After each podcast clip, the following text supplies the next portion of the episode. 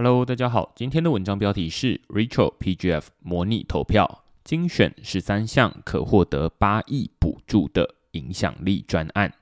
嗨早，这篇文章的写法与以往非常不同，讨论的不是单一主题，而是我将目前报名参与第二届 Retro PGF 的一百九十五项专案整理出来，分门别类，再邀请大家和我一起担任模拟评审。共同决定总计高达八亿台币的资金该如何分配。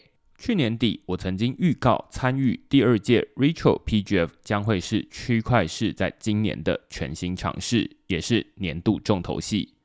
今年一月，我也邀请大家一起完成这届 Retro PGF 的报名表单，希望最终能领到总金额达一千万颗 OP 代币，目前大约价值八亿台币的。奖励补贴，并承诺将区块市领到的 OP 代币全数回馈给每位付费会员。现在离开奖的日子越来越近了。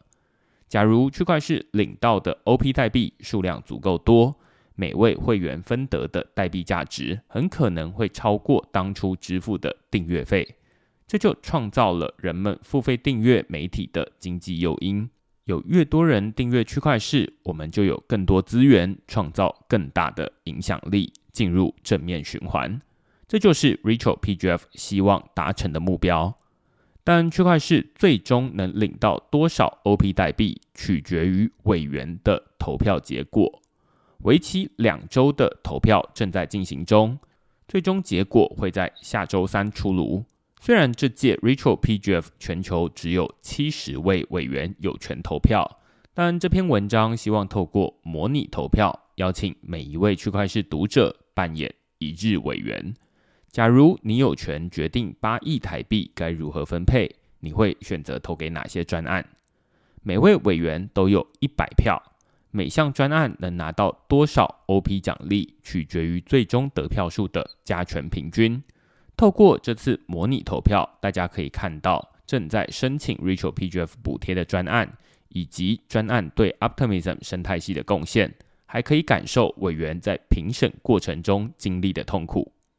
接下来我会先公布我从一百九十五项专案中精挑细选出的入选名单，再说明这次我担任一日模拟委员的评审标准以及心得。其他专案我会放在独立的表单里，也欢迎大家看完之后留言分享，你会想投给哪些专案和评选心得。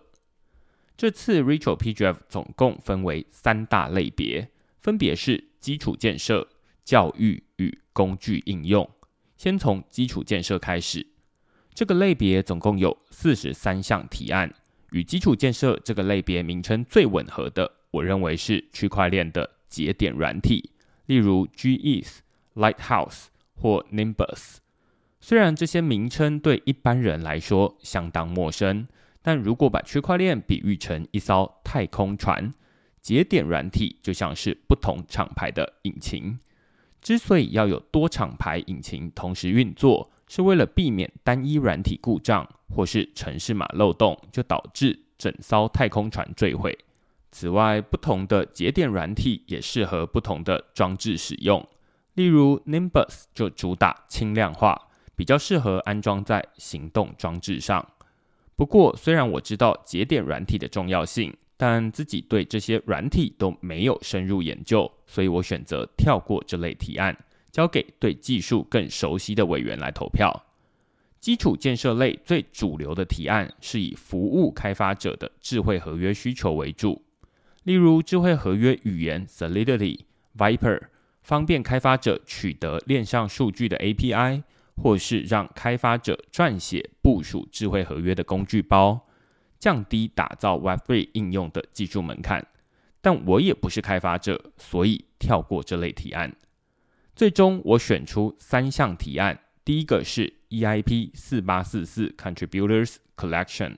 EIP 四八四四是能让以太坊第二层网络手续费变得更便宜的技术方案，而这个提案是提议拨款补贴那些研究实做 EIP 四八四四的技术贡献者们。第二个是 Infinitism，它是提出了 ERC 四三三七这项技术标准，也就是账户抽象化的幕后组织。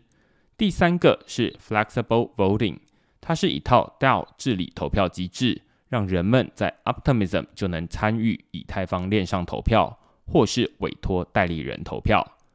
教育类总共有七十项提案，又分为新闻媒体、学习社群以及资讯仪表板三类。区块是属于新闻媒体类，也有不少文字或是影音的内容创作者。除了区块市之外，还有另一个简体中文个人媒体专案，叫 Optimism FM。我们是唯二的中文代表，也是亚洲代表。日本、韩国、新加坡都没有参与这次的 Rachel PGF 教育类提案。学习社群主要是以线上为主。如果学习内容是基础知识，普遍会搭配一些游戏化的互动，降低进入门槛。如果内容是进阶知识，就几乎都是帮助工程师上手智慧合约开发的课程。资讯仪表板算是比较特别的分类。大家使用的几乎都是 Dune Analytics 这个平台。这些提案会主打他们在 Dune 上面制作了哪些资讯仪表板，帮助多少人掌握某些关键的链上资讯。我总共挑出五项提案，在新闻媒体类，除了区块市是我的首选之外，我会挑 Week in Ethereum News 以及 Polinia。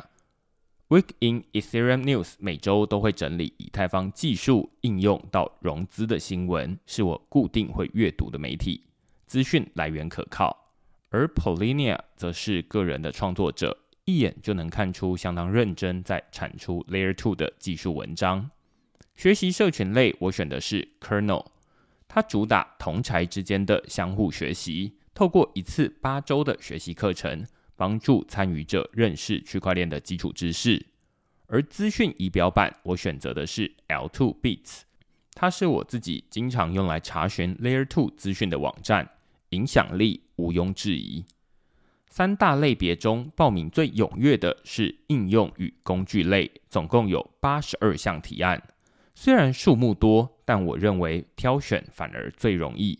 只要自己有用过，肯定是具有相当影响力的专案。在这个类别，我挑选出五项提案，分别是 DeFi Llama、Gitcoin、Chainlist、Revoke Cash 和 Snapshot。DeFi Llama 是我会投最多票的提案，它提供的链上资讯已经被社群广泛应用。虽然常常使用他们的产品，却从来没有付过钱给这个团队。因此，希望透过 Rachel PGF 补回来。Gitcoin 是采用平方募资法的平台，它在过去几年持续媒合捐款者 Web3 专案。以太坊创办人 Vitalik Buterin 也是透过 Gitcoin 捐款给区块市。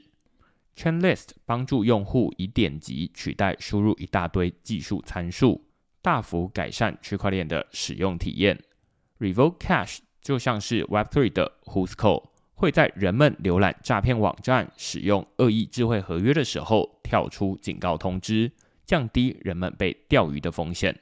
Snapshot 提供投票界面，让使用者可以在不必支付链上手续费的情况下就能完成议案投票。以上是我精选出的十三项提案。如果我是评审，会基于利益回避而排除投给区块市。因此，平均下来，每项提案我会分别投八票，多出来的四票会额外加在 DeFi Llama 身上，让他获得十二票。另外，落选的一百八十二项提案，大家可以在这三份表单里找到我对他们的简要叙述。一口气看完一百九十五项专案，应该是区块市有史以来最血汗的一篇内容。接下来公布我的评审标准。Rachel PGF 与传统投资的最大差别在于，它是采事后追认成效的模式。也就是说，被选中的专案不应该是未来很有发展性，而是它在过去这段时间已经有所贡献，并实际影响许多人。因此，只要我看到提案中写到计划未来要用 Rachel PGF 获得的资金来做什么事，就会先删掉。Rachel PGF 这笔钱不是要投资潜力股，而是要奖励那些已经做出具体贡献却没能得到相应回报的专案。换句话说，比较容易在 Rachel PGF 脱颖而出的是那些列出已经做了很多事，但看起来团队都是在喝西北风，或是没有稳定收入的可怜专案。其次，Rachel PGF 奖励的是公共财，而不是私有财。我会看专案是否曾经拿过创投的资金，毕竟创投不是慈善机构，追求的是投资回报。如果专案已经获得创投支持，不仅代表专案相对不缺资金，也可能与 Rachel PGF 奖励公共财的初衷不符。近期有一位评审在 Discord 提出相同疑问，就有另一位认真的评审依据公开资料整理出表格，标示哪些专案已经拿过创投资金或是发行代币。这张表格能帮助评审将资源花在刀口上。奖励那些已经成功但还没获得资金支持的公共财。最后不得不承认，主观感受会大幅影响投票结果，尤其是自己曾经听过、使用过的产品会非常加分。这变相的奖励以英文为主的提案，毕竟目前绝大多数的评审都是英文母语人士，每位评审眼前都有一百九十五项提案要烦恼。很难寄望评审电脑都装了 Google 翻译，将原本以中文、西文、俄文制作的内容翻译回英文。以往我会说，这只能期待未来评审的背景更丰富多元，让非英语系的专案也能获得更平等的机会。但最近 AI 的发展突飞猛进，翻译品质的大幅提升，令人相当有感。